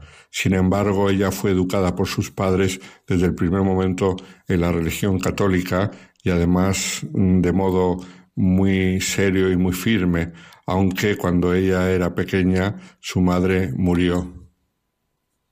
No sabemos si en 1528 o en 1529 caso es que ella debía tener como 13 o 14 años. Tuvo una educación ilustrada en su casa, aunque realmente no asistió a la escuela, si bien durante un tiempo estuvo como interna en un convento de las Agustinas, allí en Ávila, donde aprendió los rudimentos de la educación, aunque nunca aprendió latín y no lo supo. Sin embargo, se aficionó desde pequeña, viendo el ejemplo de su padre, a la literatura, a los libros de caballerías, pero también a las vidas de santos. Después de morir su madre, ella cuenta cómo eh, su vida empezó a ser con la adolescencia un poco frívola y dice así, comencé a traer galas y a desear contentar en parecer bien, con mucho cuidado de manos y cabello y olores, y todas las vanidades que en esto podía tener, que eran hartas por ser muy curiosa. Tenía primos hermanos algunos, eran casi de mi edad, poco mayores que yo. Andábamos siempre juntos, teníanme gran amor, y en todas las cosas que les daba contento los sustentaba plática y oía sucesos de sus aficiones y niñerías no nada buenas. Tomé todo el daño de una parienta, que trataba mucho en casa. Con ella mi conversación y pláticas porque me ayudaba a todas las cosas de pasatiempo que yo quería y aún me ponía en ellas, y daba parte de sus conversaciones y vanidades, hasta que traté con ella, que fue de edad de catorce años, no me parece había dejado a Dios por culpa mortal, y sin embargo, en la adolescencia empezó a cambiar y a vivir este tipo de frivolidades que ella misma cuenta, no era así en la infancia. Recordamos esa famosa mm, anécdota en la cual con su hermano Rodrigo, de leer las vidas de santos y las vidas de los mártires, ideó la idea de irse a tierra de moros para mm, morir como mártir. Eh, la anécdota no quedó en nada, pero es hermoso recordar cómo su hermano Rodrigo al final sí que murió en lo que Santa Teresa siempre consideró una especie de martirio.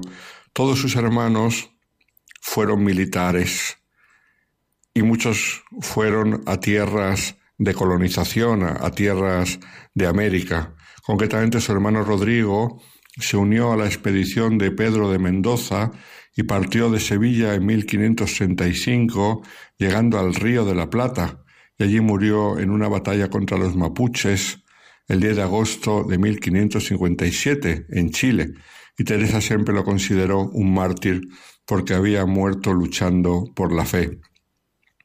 Esto era cuando de pequeña con su hermano Rodrigo quisieron llegar a ser ellos también mártires, pero como decimos, en su adolescencia cambió y su padre se preocupó por ella y es cuando decidió meterla en este convento de Agustinas que acababa de ser fundado en Ávila y entró como alumna en 1581.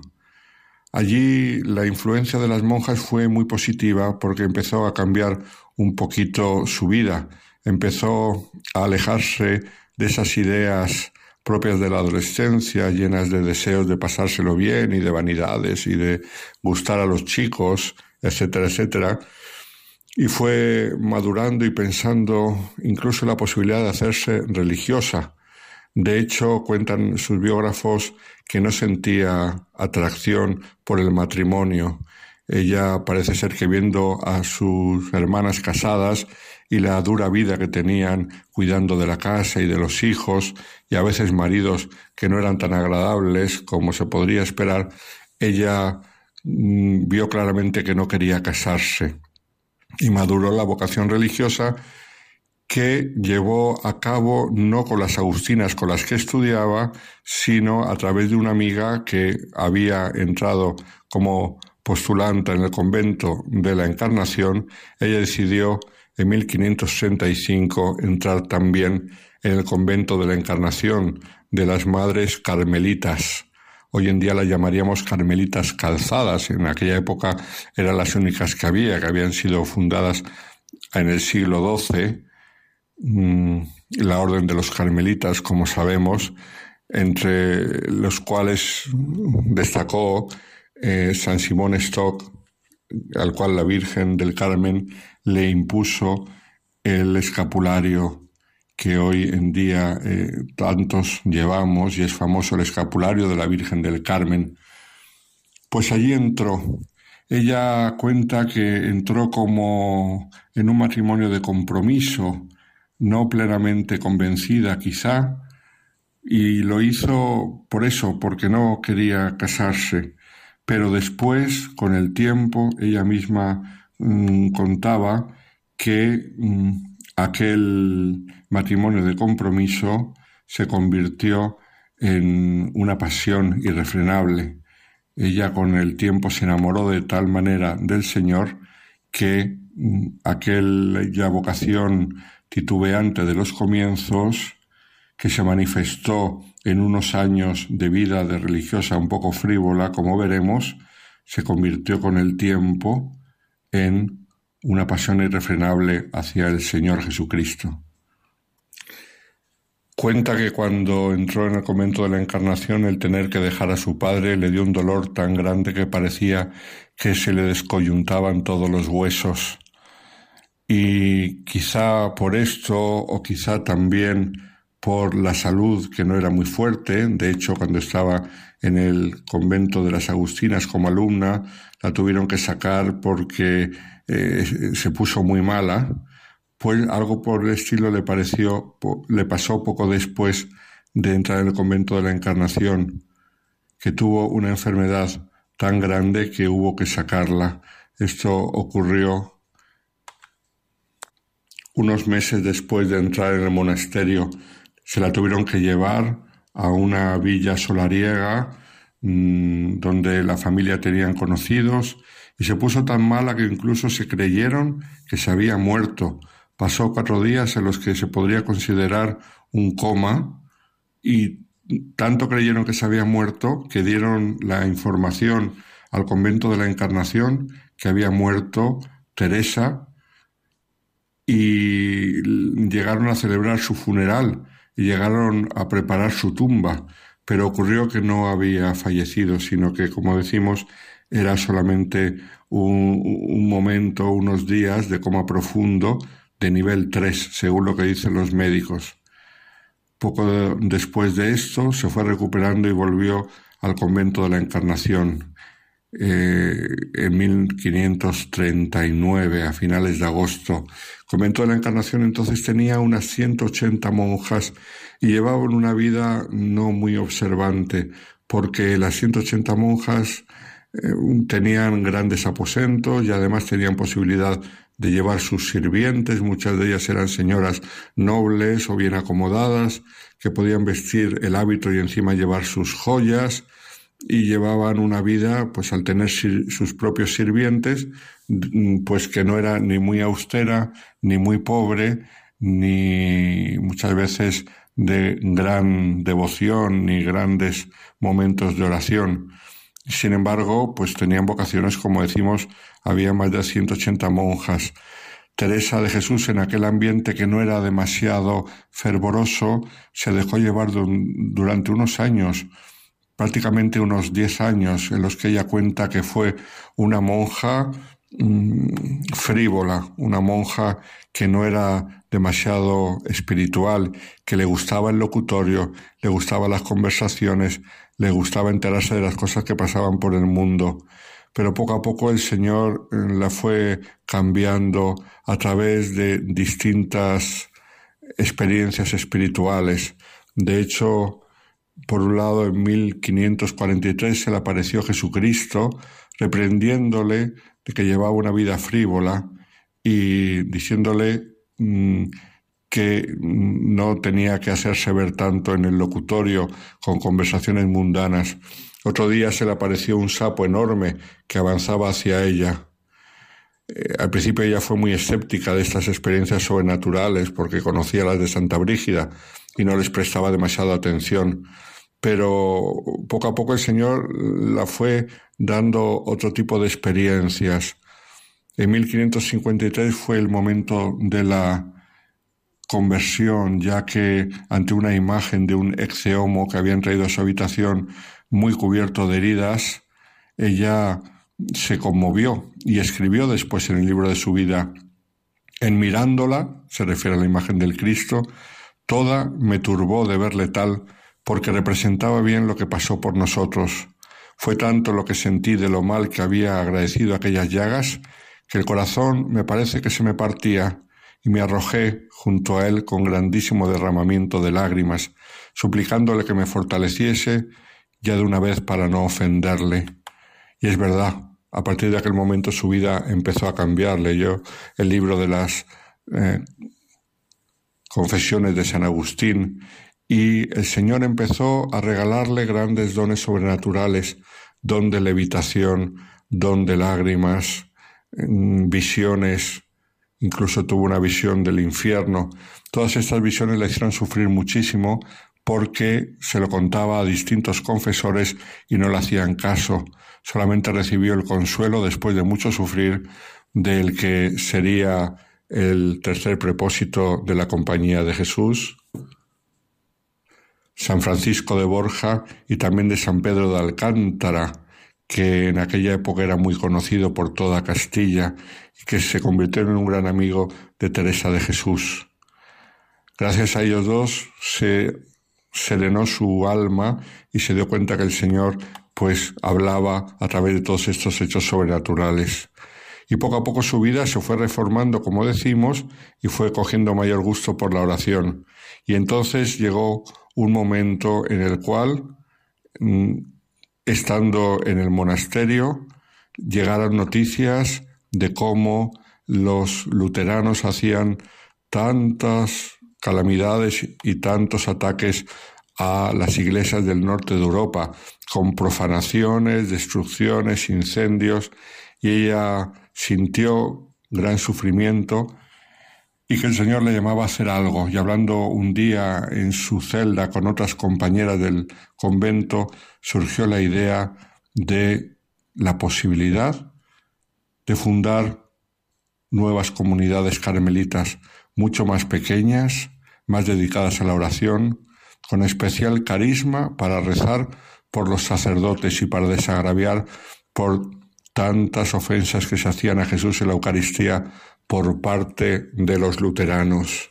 Así surgió la reforma, una reforma que en su primer monasterio, San José de Ávila, tuvo grandísimos problemas porque el confesor primero le dijo que sí, luego le dijo que no, el provincial de los carmelitas primero le dijo que sí, luego le dijo que no, el obispo de Ávila primero le dijo que sí, luego le dijo que no, y mm, al final, hasta que no se acudió a Roma directamente para obtener los permisos, no se consiguió nada.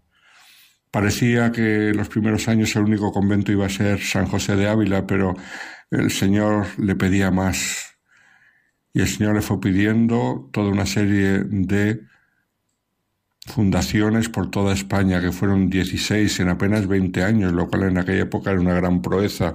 Después de Ávila, Medina del Campo, Malagón, Valladolid, Toledo, Pastrana, Salamanca, Alba de Tormes, Segovia, Beas de Segura, Sevilla, Caravaca, etcétera, etcétera. En su camino se encontró con un carmelita descalzo que sufría, estudiando en Salamanca, por la relajación de costumbres de sus hermanos de comunidad y que quería hacerse cartujo. Llama Juan de Santo Matías, o nosotros le conocemos por San Juan de la Cruz. Ella le convenció para que no se hiciera cartujo y ayudase en la reforma del Carmelo. Fueron años de grandes peripecias, de grandes sufrimientos y persecuciones también. La misma Teresa de Jesús fue mm, denunciada ante la Inquisición y en algún momento se la ordenó que no saliese de su monasterio y que dejase de fundar. Él también, San Juan de la Cruz, fue perseguido y puesto en una cárcel de los religiosos carmelitas hasta que se consiguió el permiso de Roma para fundar la reforma de los carmelitas descalzos.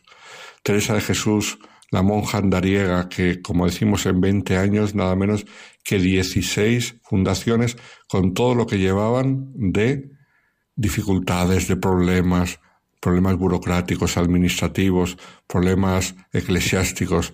Y sin embargo, el Señor, su fuerza de voluntad, y su confianza en la gracia le fueron abriendo camino por todos aquellos lugares.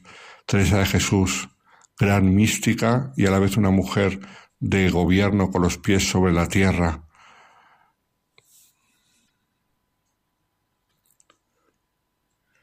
Murió en 1582, murió un 4 de octubre, el día que entraba en vigor el calendario gregoriano en la iglesia y curiosamente, 24 horas después era el 15 de octubre pegó un salto al inaugurarse el nuevo calendario del 4 de octubre al 15 de octubre, el día que la enterraron. La enterraron allí mismo, en el convento de Alba de Tormes, donde había fallecido. Si bien antes de que se cumpliera un año tuvo lugar la primera exhumación del cuerpo, que se encontró incorrupto. El padre Jerónimo Gracián, que era uno de sus grandes colaboradores, procedió al rito de amputarle una mano que llevó a las carmelitas de Ávila, aunque sin el dedo meñique que se quedó para él. Tres años después del fallecimiento, llevaron los carmelitas su cuerpo a Ávila, así que fue exhumado y trasladado incorrupto, aunque sin el brazo, que se quedó en Alba de Tormes para compensar de la pérdida. La decisión provocó el rechazo de los duques de Alba, que echaron mano de su poder para recuperar el cuerpo, según relata un historiador de la época, y lo lograron puesto que Sisto V ordenó el traslado de nuevo a Alba de Tormes, con lo cual en total se oficiaron tres entierros oficiales y el cuerpo de Santa Teresa se fue despedazando poco a poco porque pedían reliquias en diversos lugares del mundo. Teresa de Jesús, una gran santa, gran reformadora, gran mujer de gobierno, gran enamorada del Señor. Ojalá su ejemplo nos ayude a recordar lo importante que son las mujeres en la Iglesia, las mujeres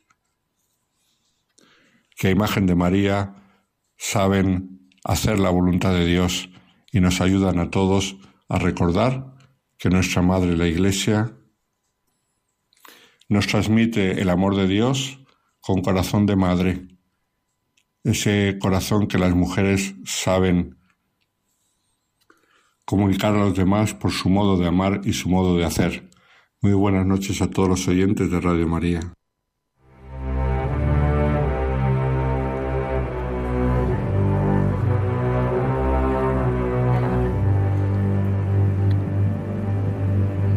Esta gran aportación de Santa Teresa de Jesús a la espiritualidad, son varias sus aportaciones, pero no es, aprender a amar la humanidad de Cristo. Y que ella lo vivió pues de un modo tan, tan bonito y tan palpable, ¿no? Pues ese, ese encuentro con el exeomo, ¿no? Con esa imagen del exeomo y el tomar conciencia de lo que Cristo ha padecido por ella, o aquella famosa anécdota, ¿no? Cuando le dice eh, a la imagen de Jesús, le dice, ¿tú quién eres? Yo soy Teresa de Jesús. Y Jesús le contesta, yo soy Jesús de Teresa, ¿no?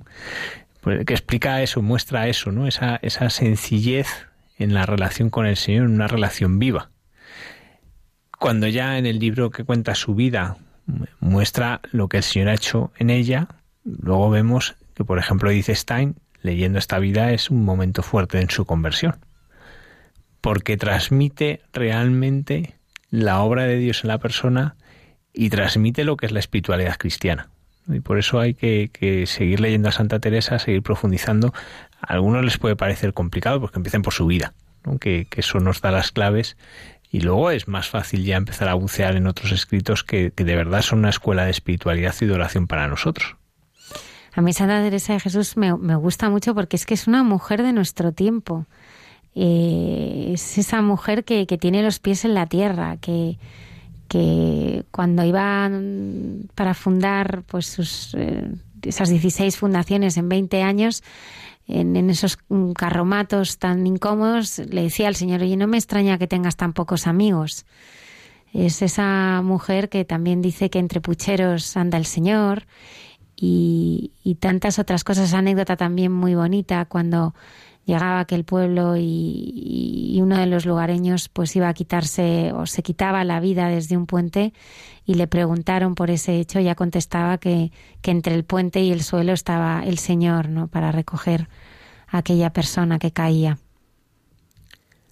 Y de estos santos españoles ¿no? y, y, universales, pues a otro santo, esta vez italiano, que también universal y que su huella también eh, permanece por los siglos y, ahora vamos a ver cómo esa huella permanece precisamente cuando colocamos el Belén, ¿no? Cuando volvemos a colocar el Belén, pues estamos haciendo ese gesto que hicieron una noche buena y que ha servido pues para popularizar la representación artística del pesebre y sobre todo utilizarlo como un medio de evangelización. Y lo vamos a, escuchar en ese diálogo que cada viernes tiene la hermana Carmen con José Manuel.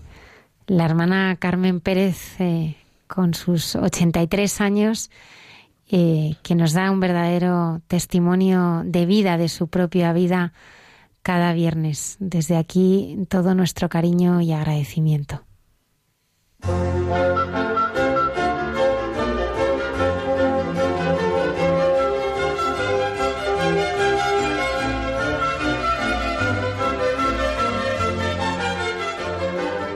Buenas noches Ahora venimos, interrumpimos y estamos en estos momentos de intimidad, después de haber estado disfrutando, pues en estos momentos de intimidad, José Manuel y yo, y hemos pensado, pues, irnos a Grecho, al primer Belén, ¿verdad, José Manuel? pues sí. Vamos a seguir hablando del Belén. Es que, sabes, además, eh, bueno, tú y yo ya lo teníamos pensado esto, pero fíjate qué providencial. El Papa Francisco ha ido a Grecho. Y en su carta apostólica sobre el significado y el valor del Belén, habla precisamente de esto, de lo que queríamos tú y yo.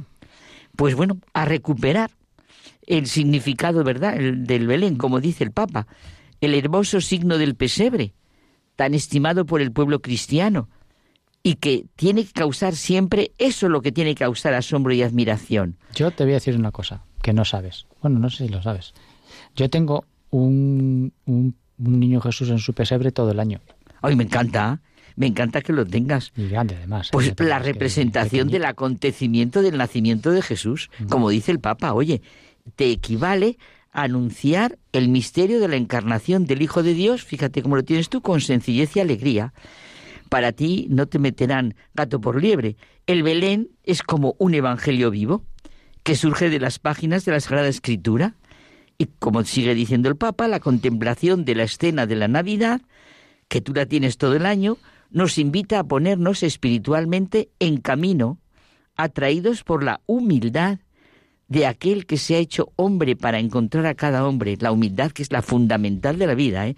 para andar en verdad, para tener fe, para tener esperanza, para tener todo, lo fundamental es la humildad, como dice Teresa, nos hace andar en verdad y reconocer nuestro sentido, nuestra dependencia. Pero como, yo no me acuerdo del santo que lo dijo, pero dijo, al humilde nada le humilla. Eso es precioso. Esa es, y esa es, la marca de la humildad. Cuando uno piensa, no, es que qué humilde. A lo mejor lo dijo el Padre Pío. No, esto no. y descubrimos que él, es precioso, ¿eh? verdaderamente en el Belén, en ese niño, descubrimos que Él nos ama hasta el punto de unirse así con nosotros para que también nosotros podamos unirnos a Él. Oye, una cosa significativa, claro, es verdad que el año litúrgico de la Iglesia, y nos lo recordaba mm, el entonces cardenal Ratzinger, pues siempre se ha desarrollado no desde el nacimiento de Cristo, sino desde la fe en la resurrección. La fiesta originaria de la cristiandad, es verdad, no es la Navidad, sino la Pascua. De hecho, como dice San Pablo, la resurrección es la que ha fundamentado la fe cristiana y ha hecho existir a la Iglesia. Ser cristiano, cierto, significa vivir todo desde la resurrección, que celebramos todos los domingos del año. Pero esto tiene sentido, porque en realidad, por la resurrección, toma importancia el nacimiento. Claro. Sin ella, Claro, porque No hay nació nada que celebrar. Claro, para redimirnos toda la razón, claro. Oye, creo que el primero en afirmar que Jesús nació el 25 de diciembre fue Hipólito de Roma, en un comentario Daniel escrito aproximadamente en el año 2004 después de Cristo. Según él, en el Evangelio de Lucas, los relatos del nacimiento del Bautista y del nacimiento de Jesús están referidos uno al otro.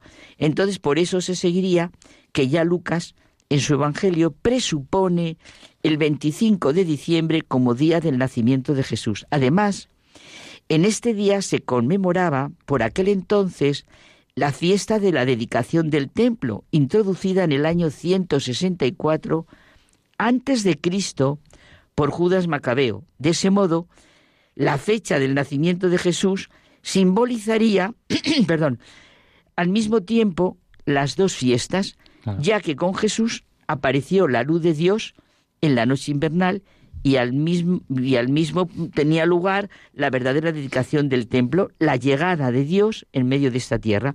Pues así debió empezar la celebración de la fecha del nacimiento de Jesús. bueno, pero vámonos a Grecho, que si A no, eso. que si no que nos sí, nos enrollamos.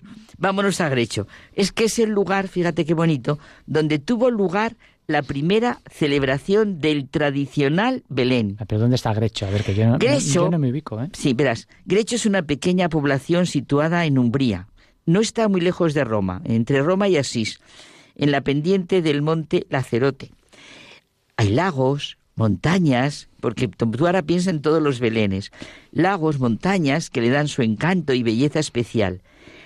Un convento franciscano situado a 638 metros y que ha permanecido sencillo como pues la pequeñe- una pequeña aldea que está a sus pies. A Francisco de Asís le gustaba mucho este lugar por su simplicidad y sencillez. Se retiraba a descansar a menudo. Pobreza, simplicidad, silencio. Este era el ambiente indicado para la contemplación, fíjate como en la descripción que hemos ido diciendo del paisaje, del creador, de lo criado, de todo lo creado, perdón. Y aquí es donde San Francisco grabó de nuevo el misterio de Belén en los sentimientos de los hombres. Fue aquí donde nació el hacer el Belén, verás. Muchos de sus habitantes, empezando por Juan Belita, señor de Grecho, profesaron la regla de la tercera orden y llevaban una vida austera en sus propias casas. Claro, entonces, eh, fíjate que el Belén nace, no como muchos podemos pensar, bueno, pues claro, nacería, nació como consecuencia de la necesidad de San Francisco Exacto. de acercarse a ese momento. Justo, de sencillez y simplicidad.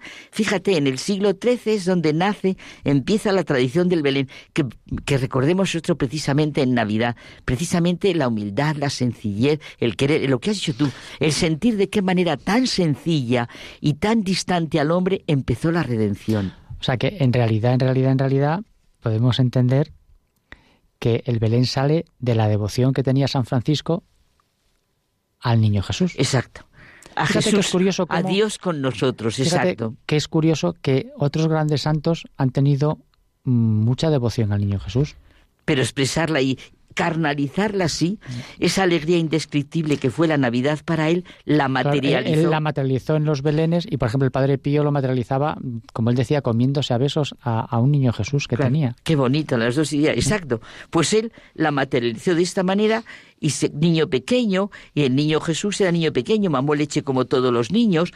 Él abrazaba con ternura a, a los niños Jesús y así surge la famosa fiesta de Navidad. Fíjate, es muy bonito la celebración de la noche que empezó junto al pesebre porque habla Celano, que es el primer biógrafo del Papa Francisco, digo, ya no sé lo que estás diciendo, del, de San Francisco de. Asís.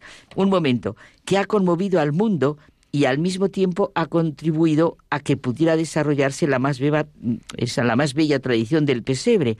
Pues esta fiesta de Navidad, de forma franciscana, empezó sintiendo cómo todos se iban uniendo a Francisco de Asís, a sentirlo con él. Francisco quería hacer, como hemos dicho, visible el amor indefenso de Dios, humildad y ternura, pues en aquella primera materialización de la noche de Navidad, la gente del castillo se dirigió al lugar donde vivían los frailes cantando con, con todas antorchas y en medio del bosque, en una gruta, se preparó, conforme a las indicaciones de Francisco, un altar sobre un pesebre, junto al que habían colocado una muela y un buey.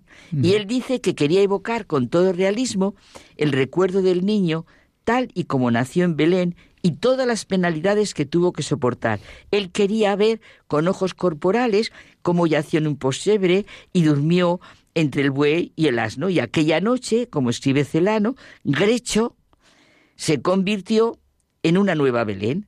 La gruta se transformó en capilla, que es muy bonito, porque el mismo año de la canonización de San Francisco se, se mantuvo, fíjate qué bonito, lo que sirvió de altar y de pesebre. Y Grecho como ha contado al mundo el regalo de Francisco de Asís para todo el que sepa verlo. La revelación de Dios que se encuentra en Jesús recién pues nacido. Ya hoy nos vamos a la cama sabiendo cuál es el origen del Belén. Belén y que pongamos el Belén y que celebremos las Navidades y teníamos que exigir que toda la iluminación y toda la Navidad nos transmitiera verdaderamente al Dios que se hace hombre y se hace niño y la alegría de, la Navidad. Y quedémonos también con que el Belén no es el símbolo que recuerda lo que pasó, sino también la devoción de amor de San Francisco. Un testigo, un testigo que vivió así, es verdad. Buenas noches. Hasta la semana que viene.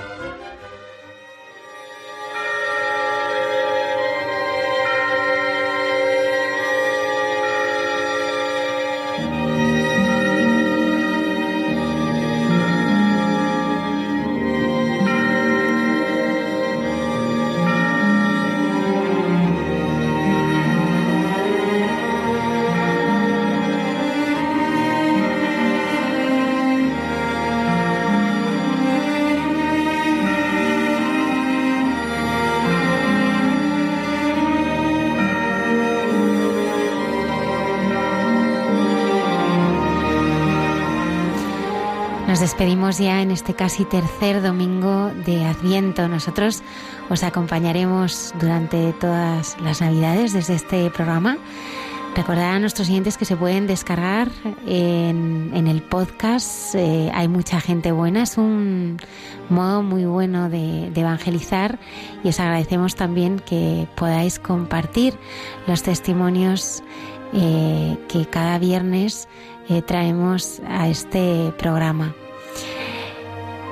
Espero que todos ustedes hayan puesto ya el Belén y si no lo han hecho les animamos a que lo hagan cuanto antes porque eh, no queda nada, no queda nada para la venida del niño Jesús. Que tengan una feliz y santa semana. Estaremos aquí el próximo viernes en el programa Hay mucha gente buena. Gracias por estar ahí.